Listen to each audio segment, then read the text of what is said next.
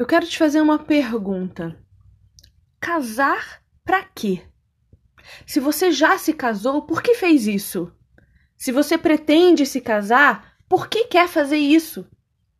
É muito importante ter bem clara a real motivação que nos leva para esse compromisso. Do contrário, tendemos a cometer os mesmos erros sucessivamente, trocando de parceiros como quem troca a roupa que não lhe serve mais.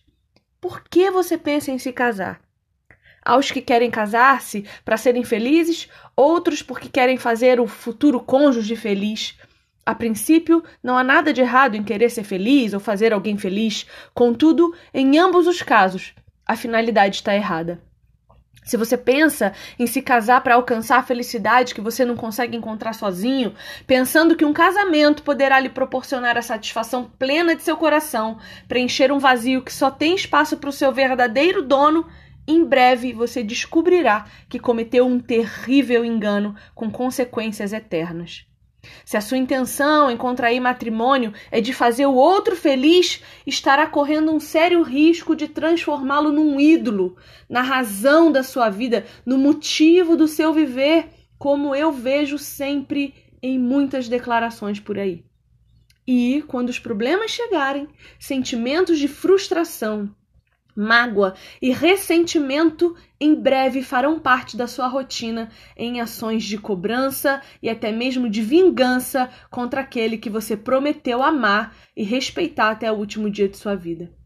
A questão é: qual é o foco, o alvo e o objetivo em nosso casamento? Quem deve ser o centro da nossa atenção em nosso matrimônio? A resposta é simples: Jesus. Casais que têm como alvo a glória do nome de Jesus experimentarão a mais profunda e verdadeira felicidade, porque o sucesso de um relacionamento marital consiste em ser e existir para glorificar a Deus, juntos e independentemente.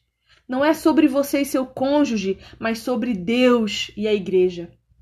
Por isso, antes de pensar em se casar, avalie-se a si mesmo Perceba se suas competências junto ao Senhor já estão plenamente desenvolvidas para que suas expectativas de amor, que deveriam estar depositadas aos pés da cruz, não sejam colocadas aos pés do primeiro que te oferecer um pedaço de osso e um coração no qual só cabe a si mesmo.